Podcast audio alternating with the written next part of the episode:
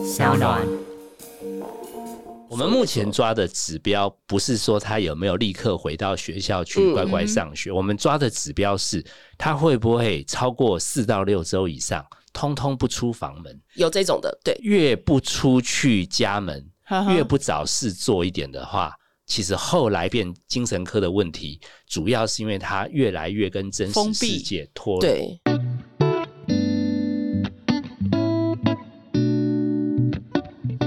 欢迎收听《我们好好说》，我是 Irene，我是树林。这一集呢，树林我们要讨论什么呢？你知道吗？拒学症，这是不是有点严肃？也不是严肃，可是真的是很普遍的一个现象，因为好像传染病一样。我周遭的好多朋友的小朋友都有开始有拒学症的这个症状。对啊，听说好像都是以青少年居多。对，所以我们今天特别请到青少年心理专家来说明一下。我们欢迎我们的来宾 K 老师。啊、呃，主持人好，各位听友大家好，我是 K 老师。K 老师好，哇，我看到 K 老师的那个学历好丰富哦。老师好像在担任那个心理师二十多年，就是在专门在研究青少年这些症状啊，快三十年了，快三十年了，对。哇，所以一出生就在研究吗？一出生，你好会说话，你好会说话。K 老师看起来很年轻啊，嗯、所以赶快来跟大家分享一下，因为我们今天主要就是想询问 K 老师，就是说因为现在怎么普遍青少年就开始像流行感冒一样，都开始会有拒学症的这个症状。我其实本来也没那么留意，因为我开始做这工作是二十几年前嘛，嗯，然后我还记得那时候日本有派人来我们中学考察。他们还很讶异，说：“哎，你们台湾教育怎么这么厉害？那么多学生居然都来上学。”嗯，那那时候因为我已经快要被那些学生搞得疯掉了，因为那时候我比较年轻，我没有像现在这样子看得比较开。嗯，我一直觉得要把学生的问题弄好。我才是一个有为的心理师。嗯，我心里的 OS 是说，哦，多希望他们不要来。但是我并不知道学生来上学这有什么好稀奇。那后来我查了文献，东亚的地方，然后稍微经济开始开发，然后生的少。嗯，那我觉得这几年是加上有手机哦，对，有网络，我觉得让现在的小孩好像越来越觉得去面对真人，嗯。好有压力，哎、欸，是真的，都活在网络世界。那活在网络，他真的不开心，他可以换别的频道，对，手一刷就过了，嗯、我不用面对我的困难。对，对，老师，我我我以前的那些学生，我后来在想，为什么他们来上学没有手机？对，然后他们如果如果不上学，可能会全家族或者全社区都会议论纷纷。你怎么不上学？嗯、而且我猜，他们如果不上学，家里的人就会研究说，那你去。怎么样赚钱？嗯，对，早期的社会是这样子。对，而且我我我自己觉得啦，嗯、比如说你回顾你小时候以前念书的状况，嗯，比如说有一个同学忽然旷课好几天，你是不是我们大家都会议论纷纷？对对对，说他怎么都没有来学校，对，会说他家里怎么怎么怎么怎么怎么，就有一点被办公神的感觉。小时候，而且在家里其实相对，因为没有网络嘛。嗯、那我记得以前电视好像也没有很多台，所以，嗯、所以他们在家里等等等等很久，然后可能阿妈又说，你要不要来帮忙做家事，嗯、要不要去外面找打工？对，所以小朋友后来就来，然后大家都以为说以前的小孩多爱学习，嗯，不是，是因为以前小孩不学习更惨。对。所以 K 老师，你觉得这种算是一种连带反应，还是是真的心理上面有一些问题呢？有的会不会是说，啊，原来这个也可以用借口，不用上课，我也用这个借口，要怎么样判定，怎么样才是真的拒学症？就是它应该是一个后现代社会一个必然会出现，其实也不是台湾开始变多，嗯、我们发觉包含大陆比较一线的城市，嗯、生的少哦，然后然后家里舍不得他们吃苦。然后提供很优渥、类似已经准退休的生活环境，嗯、其实他们十五岁就直接退休了嘛。嗯，那 那在这种这种状态下，其实他们刚开始应该不算心理问题，可是因为毕竟总人口这样的人是少数，是，所以他们的大脑其实偶尔去公园散步的时候。如果有六十五岁的阿北，人家是真退休嘛？对。然后当年还打过什么八二三炮战，嗯、什么他就呛这个年轻人说：“你年纪轻轻不去上学，在这里干嘛？”对。那我觉得那种东西会让小朋友压力。有的时候阿北、嗯、阿北也被小孩反呛说：“那你在这边晒太阳干嘛？”他说：“我守护过台湾。”哦。那小孩子这是真的案例，我们小孩子最后就也亮出他手上也有很多割痕。我是没有守护台湾，可是我也很烦。哎，真的会是这样子。对，所以你说刚开始叫做适应不良，嗯，那经过三个月、半年、一年。他会不会自己慢慢就觉得很怪？嗯，那最后去检验，他其实跟忧郁症是是一样的状态。对，哦，所以也是忧郁症的一种。对对对，他是忧郁症。对，我觉得像老师讲的这个情况啊，我觉得其实是多半是伴随着真的是焦虑。嗯，然后焦虑可能家长没有适时的发现或疏通，后来可能变忧郁啊，或连带的更大的就是可能抗拒，他可能用。就是不想学习这种方式去、嗯、去对抗吧。对，我我现在是感觉家长也够衰，真的，因为。因为其实以前的家长没有想过小孩赶不上学嘛。对啊，对，对，请三天就已经哇哇叫了。而且以前我们的爸妈，如果我们真的不上学，他就说：“阿爸出来 cam 卡，你去做事。”不然就是说我本来就养不起八个小孩、六个小孩，那不然你们三个不要升学，给弟弟上学，有没有？对，以前那个那个时代，我我们跟 K 老师的年纪还是有一点啦，不至于到这个地步啦。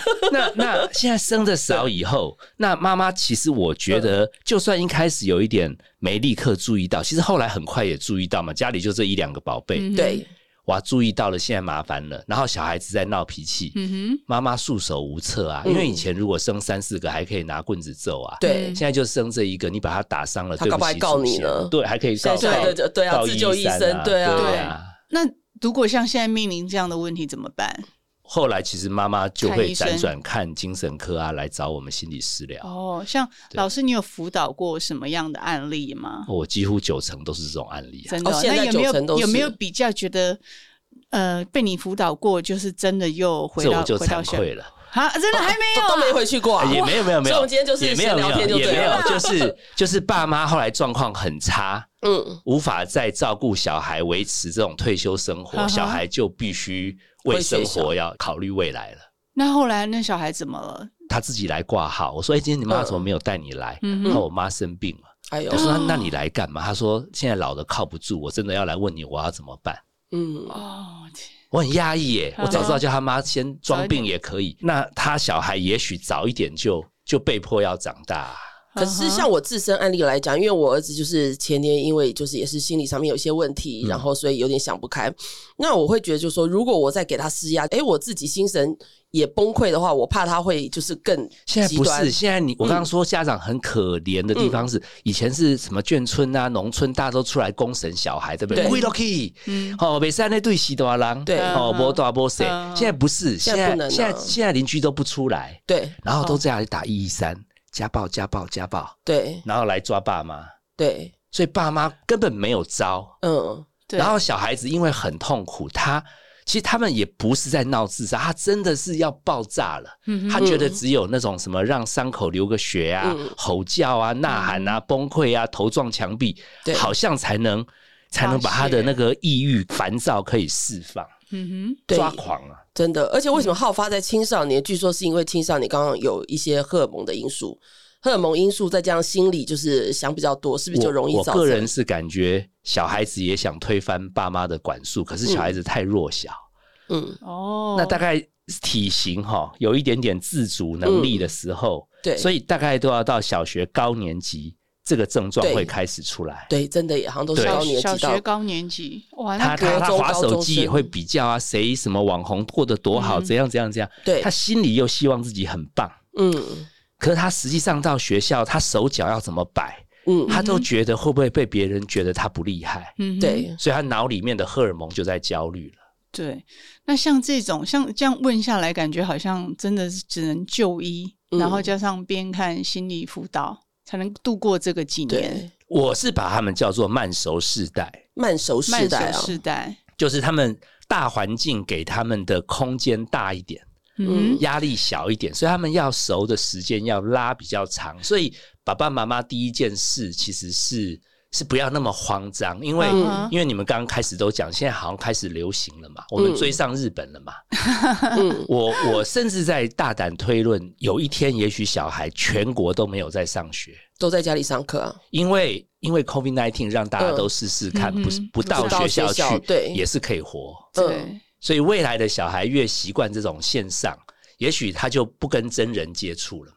嗯哼，他就在家里学习，然后再夸张一点，将来会不会有一些发明，小孩子都躺在太空舱里，就进入元宇宙了啊？这么硬？哇，老师好跳啊！对啊，老师很跳痛哎，这样子这样子搞的，就是说小朋友十几岁就退休，然后就我们这些老人还要一直赚钱去养这些小孩。他们先退休，我们要继续工作，所以公园都是小孩，然后我们这种六七十岁还要再出来赚钱，这样子。你就拼了嘛，劳命先然后，然后你那么年纪大，还要那么能赚钱，你也逼他只能继续变成。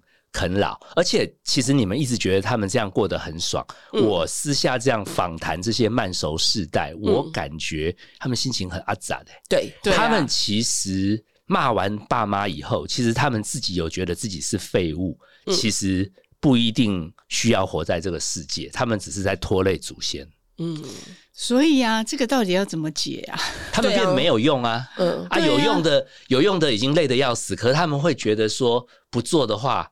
上跟下都还不行啊。那那 K 老师如果认为，就是说，因为反正我们这个节目其实也没什么青少年听，都是爸妈在听，所以有没有？如果说像碰到这样的状况，我们身为父母，我们应该要要用什么方式来面对我们的小孩呢？你你只要相信 K 老师讲嘛，我们看那么多家庭，我基本上没有感觉爸妈存心想让小孩变严重嘛。当然了，嗯、了不起，刚开始稍微疏忽一下下，嗯、那你现在已经都连节目都在认真听了，你不要再怪自己了。嗯，那现在眼前小孩子这么 kiki koko kiki koko，你先深呼吸嘛，嗯，你就让他发泄嘛，他其实就是在找出口。出口，那你想省那个钱不找心理医生，你就变成代替被骂嘛，嗯，然后你你们越想要让他立刻赶快变成回到正轨，要变正常，那他又做不到，嗯，那是不是他？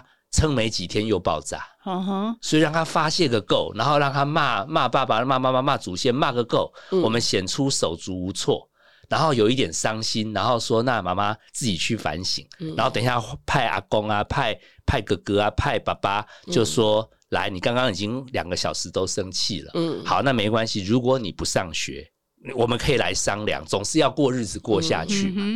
嗯所以，其实那个焦虑的点不是让他要不要回学校，嗯、哼是他本来在适应不良，嗯，要不要我们因为急着要他好，他又好不了，最后还真的变精神的问题。嗯，反正越越钻牛角尖。嗯哦。我们现在很辛苦哎，我们现在上班要跟老板演戏，回到家还要再跟小孩再演一套。我比较好奇哦，因为我周遭朋友的案例的话，我反而就是我朋友都是很随性。没有给小孩太多的压力，没有去让他参加太多的补习的东西，反而小孩子有拒学症。那很多我看他们哇，补习不到那种乱七八糟，什么都学，嗯、反而很少这个状况。所以是不是要把小孩的生活填满，让他不会多东想西想，反而会比较好呢？其实都还是会，因为有的被压到不行。嗯、如果他在填的东西里面，啊、通通都施展不开，嗯，也是后来不行。嗯，对啊。所以，所以填满的唯一好处是。他这八件事，如果有一两件事他有一点喜欢，嗯，其实我们说穿了就是让退休人士有一个寄托哦，懂，因为他们在退休，所以要有有一个重心。那，那太好命哦，太好命，嗯、什么事都有人服侍。对，他整天就剩下胡思乱想，真的。对了，可是我觉得像这种问题啊，我这样听下来啊，我觉得就是呃，父母跟小孩都必须找到出口。对，因为如果像家里有一个拒学症的小孩，他可能他基本上就已经有点病因了，可能焦虑啊、忧郁之类的。是，那父母我觉得这时候就是要好好去思考。你要怎么放下？嗯、就像老师讲的，可能不要眼前第一件事情，不要逼他说你什么时候去上学。我觉得把学校放下了，把身体健康找回来，摆到第一。嗯但是因为上学上了半天，也是要谋生跟过生活嘛，是度日子嘛。我觉得老师看得很开耶，真的。K 老师看多了，所以就看开啦。K 老师真的看得很开，就随性，大家一起好好活下去的意思。那哎、欸，碰到这个 E.K 老师这样讲法，就说他其实是心理的一种反应嘛。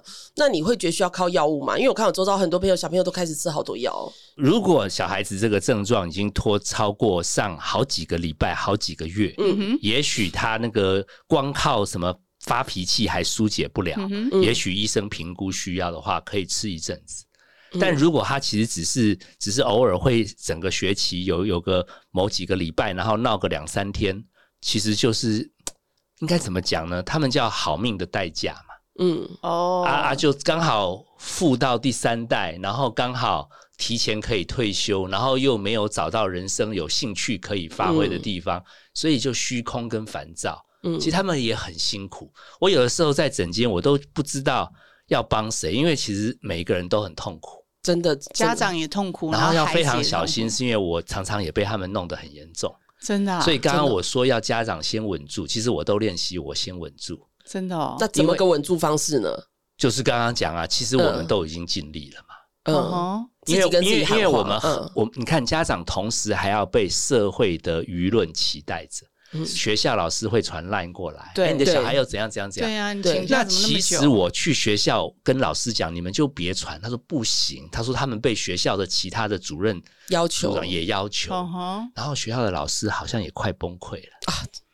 所以你看连连锁效应，对，就一个带一个，所以，所以拒学症很像 COVID nineteen 哦，天哪！所以本来觉得没有那么流行，所以，所以先确定里面有人确诊，谁要去陪伴他们？你口罩有没有戴？嗯哼，好，然后你心态有没有很急？就是说 COVID nineteen 给我赶快好，嗯哼，我看是最后你还中招，嗯哼，所以如果他很严重，刚刚讲需要到医院的，去医院隔离一阵子，这都一定会好的，嗯，可是问题是。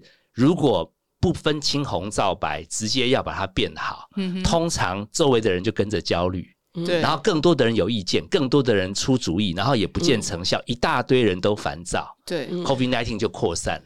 对。我自己啊，因为我自己周遭有一些朋友有这样的症状啊，嗯、我自己这样看下来啊，我觉得呃。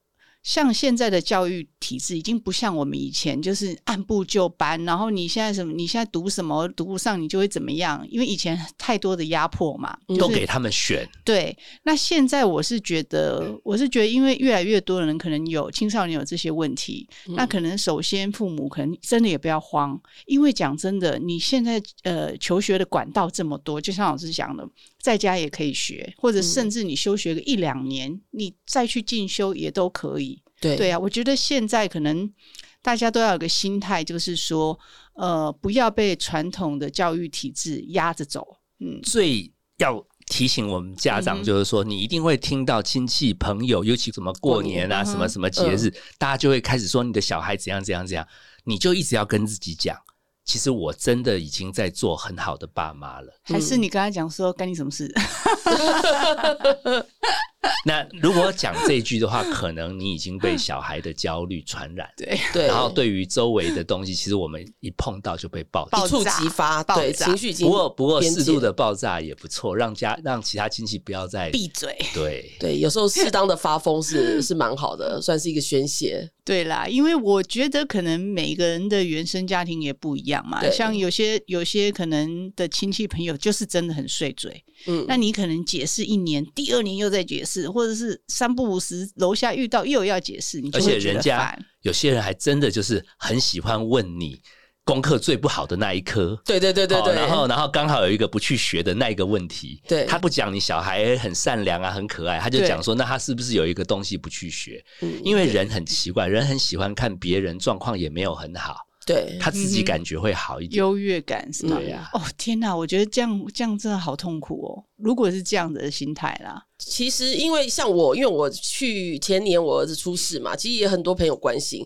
那关心当然是出于体贴，可是我觉得有时候最适当的体贴，反而就是不要问太多，对不对？因为像就像 K 老师说的，我们都已经父母都要处理自己心里的问题，没有办法有一套公关说辞在对各位亲朋好友。还好没有跑过来跟你讲说你。你加油，你一定可以的。哦，很多啊，有 啊，有啊，有啊，有啊。他们也是好意，可问题是好意啦。已经很努力的人，其实，在听到这个时候，那个时候心里都还蛮沉沉的。对对。但我觉得这一集不只讲，就是说小孩拒学症，其实就哎没有这个问题，大家可以听到说怎么样去帮助，就是碰到这个状况的父母，其实就是哎给他们一点时间，让他们去消化。因为过多的问他们，反而会觉得感觉好像在伤口撒盐的感觉，对不对？对了，没有，但需要时间。是，但是我觉得就是像比如说 Irene 的个性，你可能就是觉得说我已经够累、够烦，我不想再讲。嗯、可是我有一些朋友，他是比如说他、啊、靠说出来，对，靠说出来。然后还有他是那种，比如说他这阵发生了不好的事情，嗯、然后他等他好了之后，他会说。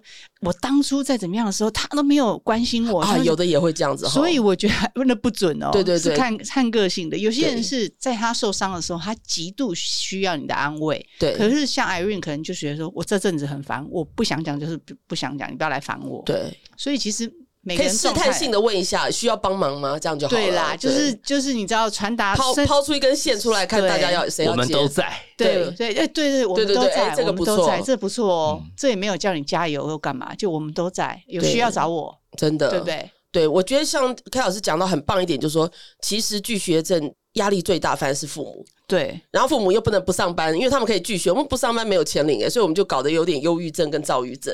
就像传染病啊，真的。对啦，就是所以啊，之前常常在讲啊，如果一个家庭里面啊，就是妈妈开心，小孩多半也会开心，就是有一个和乐的，就不要让小孩太担心吧，就尽量用正正面的状况，是吧？所以，所以我是自己在那个 podcast，我也有讲一个口号，叫做“总得有人先稳住”。哎、欸，是真的，真的。通常先稳住的，我觉得一定是妈妈。对，我觉得，因为我自己是妈妈，有没有？女生比较坚强。对，就是比如说生病啊，可能全部的人生病了，你就你就有意志力，觉得我绝对不能倒，绝对不能生病。可是很奇怪、嗯、啊，真的，我就是没有生病。嗯，有的时候被人家问怎么稳，我们最后就说，你第一个你就常常深呼吸嘛，因为本来我们 焦虑的时候就缺氧嘛。对。第二个跟自己讲嘛，我其实。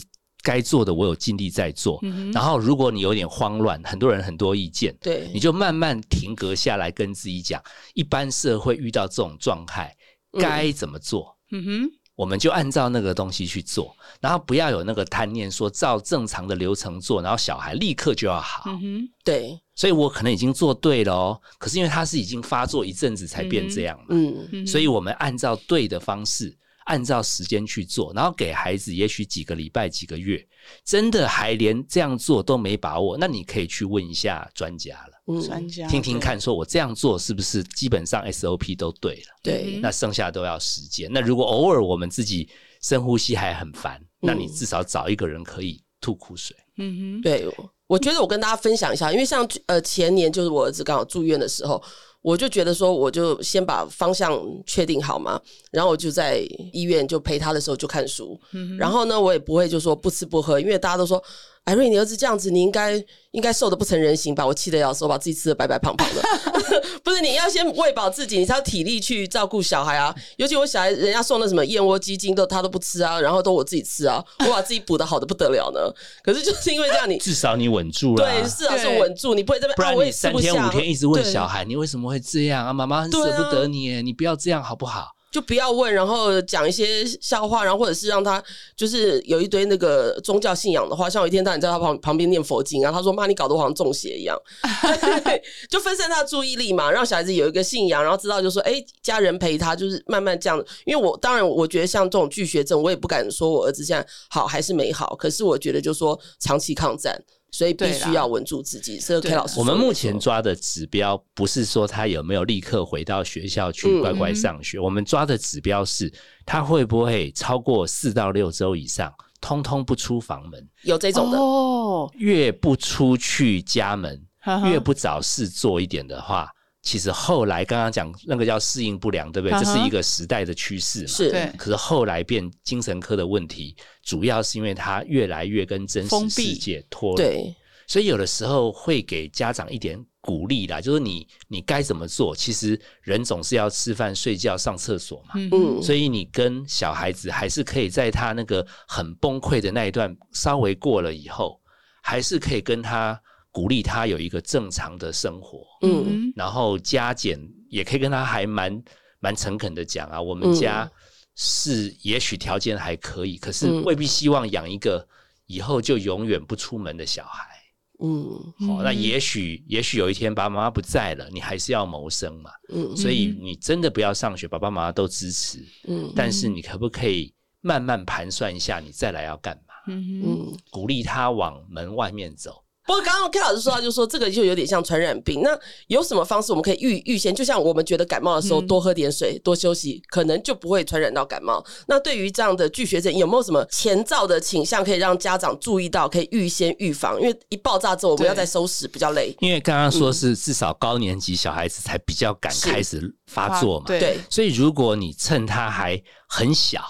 很小，多小？然后幼稚园啊，嗯、国小一年级啊，三年级啊，嗯、四年级，你让他生活的重心不会只有虚拟世界啊，对，真的。所以老师讲到重点，就是太多的，比如说三 C 也会造造造就这些问题，因为他基本上这个时空他就变得比较自在嘛。嗯，然后真人，我的很多个案都说，他们看到别人的眼睛，嗯，他们就觉得压力很大。啊，就已经没有办法，因为在虚拟的世界没有跟真人接触。哎、欸，这真的像我三天没出门，出来看到人，他们可以不，是他们可以把他们可以把那个镜头遮起来啊。哦，可是真实世界人人碰人，你你看我，他一看你眼睛这样子对上，嗯、你现在想怎样，他就开始觉得我到底要怎么讲话才对？哦、我手要动吗？嗯，他他们因为他们很想做的很对，很酷，很厉害。嗯。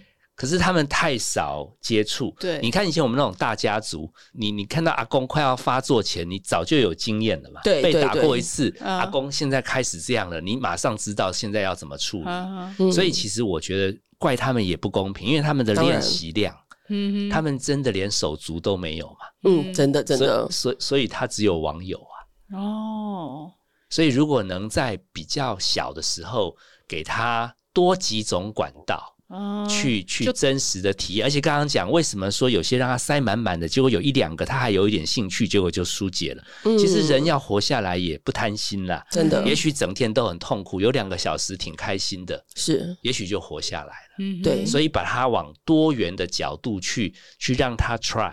嗯、对，我觉得老师刚讲的那个有点像那个社恐症，现在也也很流行社恐症。欸、对，社恐，对，很多人。他其实跟惧学症是混在一起，类似。所以他先先从焦虑，焦虑。所以我每次都说，其实惧学症到底是哪个惧啊？嗯嗯，好，是是畏惧的惧，嗯，还是抗拒的惧？惧。其实他是刚开始是畏惧，后来变成抗拒。他刚开始是焦虑，最后变成沮丧、忧郁。嗯，哦。天呐！所以我觉得从头到尾还是家庭啦。如果父母要正面一些的话，把这个感染力感染给小孩，因为常常我会不自觉的时候就说，我们对外面可能都是很，就像我可能就是哎、欸，很很友善。可是当回到家的时候，反而就是压力什么的都是在家里展现。那小孩子看到，不知不觉就会被影响。对，是吗？每个人都需要疏解。嗯、然后因为这个三 C 这个东西太厉害，他做到。真的比真实世界有趣啊！欸、真的真的，对不对？你，你不要讲小孩子沉迷，你看我有的时候睡前，我也知道这个都都只是在花时间。自己睡眠就少了一小时，也不知道在干嘛，对，就滑滑滑滑滑。对，我也真的是三 C 开始之后，大家就就那你知道台湾很多精英，国内外都一样，都被栽培去做软体的设计啊。嗯，他一定要让你眼睛一秒都不离开啊。嗯，对。所以刚刚我们讲什么趁小让他接触真实世界的有趣性，嗯，一拿到手机比真实世界更有趣。真的耶。对，不要说小孩，我们大人也是啊。其实大家现在出去吃饭的时候，大家都是低头族啊。没有啊，三个小孩不是三个大人，妈妈、爸爸。小孩一人就一台，真的，所以人越来越疏离。对，其实是啊，因为像讲真的，现在青少年，你跟他吃饭，他们都是呃，可能前前前十分钟就不划手机，嗯，到十分钟真的憋不了，就拿起手机，一下子跟朋友在聊天，然后一下子划一下什么抖音之类的。我觉得现在好像普遍看过去的青少年都是一样的问题，嗯。对，所以我觉得只能靠每一个人的心态沟通啦。我觉得，因为像我之前我儿子没出事的时候，我其实都很忙，因为我的工作就是公关嘛。然后就回到家，其实不太爱讲话。然后现在知道状况的时候，哎，都会固定会跟他聊天，聊一下他现在的想法，然后聊一下啊，他现在玩的是什么玩具。然后后来他甚至他也不想看手机，他就哎就跟我聊天聊起来，可能聊一些历史啊，聊一些什么的。我觉得这个是蛮推荐大家可以这样做。真实的接触还是有温度啦，真的。那现在就是说，在他们完全被虚拟世界占据之前，你有没有先抢几个桥头堡？嗯，好，那。未来的世界也不太可能就是通通以真实世界嘛，嗯、但好歹他不用全部活到虚拟世界，对，他还是会有一点点拉回来一下风景啊、大自然啊、好诗词，他可以有一些感受的东西。对啦，对我觉得可能对拒学症的小孩来讲，要一步一步，可能你现在要引诱，先让他心情稳定了，焦虑感减少了，嗯、然后之后再把他可能拉到外面啊，看看山，看看水，摸摸狗。欸，真的。对不对？吃吃饭，这样就很好了。对，就是肯定说，我们要像对一个小 baby 一样，重新开始再来一遍。真的，对不对？他只是年纪大一点。但他其实成熟度现在可能其实，在小学三年级，你就从那个地方慢慢陪他再长，慢慢开始。反正我们将来平均岁数都活久嘛，真的。那么快老气干嘛？真的，我觉得 老师真的很乐观，超乐 观的。没没事啊，活到老学到老就是这样子。给老师讲这些话题，因为我们刚刚本来录的时候想说，哇，这一集应该很严肃，对，就你 K 老师都不敢买，从头到尾 笑眯眯。对啊，就说啊，没事啊，就感传染病一样嘛。不是不是，因为我不这样子，换个角。度来理解这个新的小朋友，嗯，其实我的工作九成都是遇到他们，真的。你应该现在看到我，应该已经已经快发病了嘛？对啊，你你应该也是总要有人先稳住嘛？对，先稳住啊。对，我有时候后来发觉，我其实还能坦然接受他们的混乱，对他们来讲已经算中流砥柱。哎，嗯嗯，他们有的时候就是只是要找一个靠山，相信他们会慢慢稳定。哦，其实人有的时候被相信以后，嗯、其实他只是没恶化，被我们讲的说，其实你很不简单。哎、欸，他真的每一个礼拜、嗯、一个礼拜就真的慢慢就恢复了。对啊，嗯、对。那老师，你治疗的个案，就是比如说差不多都是呃一个月啊，或几周，还是有甚至有到好几年，到现在都还在。我我因为把这样的状态，其实我评估他如果是偏已经到生病的状态，嗯、其实他就必须去就医。就医，他可能需要服药。那如果在我看起来，其实他还没有到。忧郁症，他其实只是短期的适应不良。嗯、其实我们类似嘛，那妈妈、爸爸是陪他慢慢长大，对不对？是的，我们是他们的远方亲戚嘛。嗯，所以所以一个月或三个月，哎，叫来联系一下。然后通常因为有一个距离的美感，嗯、那小朋友后来都跟我们。处的还不错，因为他们会也是有点偶包嘛，嗯、难得来，然后我们又那么相信他会慢慢好，而且我们又很体谅他不是故意的，嗯、所以有的时候我们这种这种眼神、这种角色，对他们来讲算是成长当中有点像远方的贵人啦。嗯，就反正我永远都相信你会慢慢好，嗯、对，所以是一种长大式的这种陪伴，倒不用看得很密集。对啦，对，所以今天聊一聊啊，我觉得好像。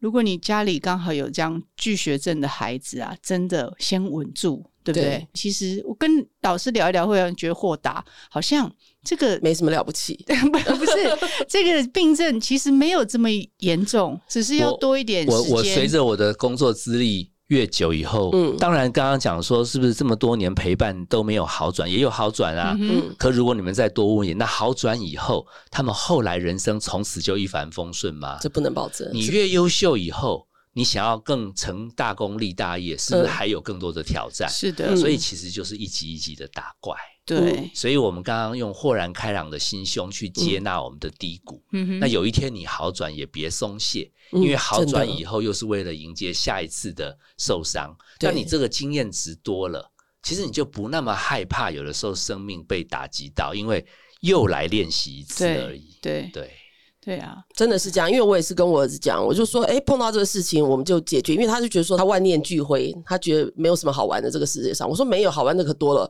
我说我跟你讲，你现在觉得很苦，对不对？以后会更苦，所以你不要觉得这么痛苦。以后还有好玩的事情都有。我说人生就酸甜苦辣嘛。就像我碰到他的事情，我也觉得很烦啊。那难道我能想不开？可是我觉得说，哎，也不是啊，反正就碰到了，解决这才最重要。因为人生就是。一道一道关卡，就像老师说的闯关。我现在的担心是，如果你在青春期都没有出过事，嗯、其实我手上有蛮多很不好帮的个案，是到大学或研究所以后，嗯，才第一次课业、感情、友谊或者去求职开始出问题，他们的不能接受自己不好。哦，过度、嗯、过度要求自己，对，对，因为他们可能前面二十几年都没有没有跌倒过，嗯，所以如果真的摔过了，我也只能说，如果你还活着，嗯，其实你比别人先打了疫苗，哦，这就叫小时候常生病，长大就是抗体出来了。我，我们是遇过蛮多，就是一直都没有生过病，嗯、一次中。就站不起来了。哈、嗯，因为对他来讲，那件事他几乎可以一整年都一直想那个过不去的事。嗯，会，因为那个好巨大，他从来都没有考不好过嘛。嗯，他第一次考不好的时候，其实别人考烂的都还在玩。嗯哼，他也假装好像没事。对，其实他心里是过不去的。对对，这这一种也不行，因为这种真的是过度要求自己。对啊，对啊，回到刚刚前一句，其实这个状况就是，不论是小朋友、青少年、大人，嗯、因为都是因为三 C 太多了。我觉得大家还是互相多给对方一些关怀，没事不要一直看手机，还不如出来约约喝喝酒，交流一下，是不是比较好？那小朋友不能喝酒就运动，就是就是也不用急着叫他们不看，但是你要弄一点实体，然后让他觉得有意思的。对。因为因为人很奇怪，你不准他，他就变成权力还在找任何一个缝去找手机。对，但如果真的有一个东西好有趣，嗯，其实他不小心，他不是不爱手机哦，嗯、是因为那件事也非常需要他。其实无聊了，像我们大人，如果金城我坐我旁边，我手机都不玩了，当然就直接跟他聊天了。所以就是无聊才玩的嘛。所以我上礼拜做一件很厉害的事情，什么？我把我儿子带到华山。嗯哼，玩 VR，又 有户外又有三 C，对对，这样多好。然后又有出门的过程，对，是不是？对，对不对？对。所以反正就是我们就是想办法嘛，因为我们这个年代的我们的这个年纪真的比较辛苦，又要面对长辈，还要照顾小孩的那个，不过也是就像打怪一样嘛，是吧？对啦，我觉得不管大人小孩面对这些问题，一定都很辛苦。然后，然后有的时候，如果大家听了以后会觉得，哎、嗯，那我要赶快来让小孩出门。有的时候，小孩感觉是因为他长大嘛，嗯、他觉得他未必没有那么那么说一定不出门，可是被你话短喊，他就被送。对。对，所以你可以留一点空间，就是有点像斗智了啦。对，真的就是他他连三道都说不要去，然后我们也勉强都让他。是。到第四道放话说，你已经第一周。第三周、第五周都说不行，不行，你这周一定加紧要给我捧场。嗯，所以所以变成有一点在双方谈判，真的真的是，这也是一个这也是一个方式，不要因为今天听了说要出门才会健康，嗯、然后变成就是战场变成是要拉他出门，结果提前又出事，反效果。哎、嗯欸，这个要先讲。反正就是。考也考验那个大人的智慧。对对对，他已经不是无下阿蒙，所以你跟他让他有让利，嗯，但是你让到的过分，你也可以捞好处回来。对，嘿，这个就是一个过招的过程。有有这样的小孩，其实会让爸妈，就是，我觉得我们都不会得老人痴呆，每天光在想这些就不得了了。对对对对，对。你还你还不能痴呆，因为你要养退休的，对，啊，我养退休小孩。反正我就觉得说，其实每次大家谈的事都很沉重。那我觉得今天主要是让大家讲。把它看淡一点，就像流行感冒一样，然后好好面对，一定还是会有好转的。对，我觉得对，面对这种问题呢，真的再再次强调了，嗯，K 老师说的，一定要自己先稳住。嗯，真的，而且人生我觉得没有什么过不去的，过不去都是自己的坎，对不对？嗯，夜深人静的时候最难过了。对，就一直跟自己讲，一直呼吸，一直呼吸就会天亮。哦、对，对，而且而且我们之前方疗老师有教，对四七八呼吸法，每次就确认自己有在呼吸，这样最重要。对，对，对，对，对，可以尝试一下。嗯、所以今天真的很谢谢 K 老师，就让我们大家分享，因为我们本来以为今天会很严肃，结果反而就是让告诉大家，其实放宽心最重要，也不要让自己在照顾小孩的时候自己也生病了。嗯、人生嘛，哈，不容易，就好好让自己尽情挥洒。好，那今天谢谢 K 老师来上我们节目，谢谢大家的收听，别忘了到各大平台订阅、留言、加分享，我们下次见，拜拜，拜拜。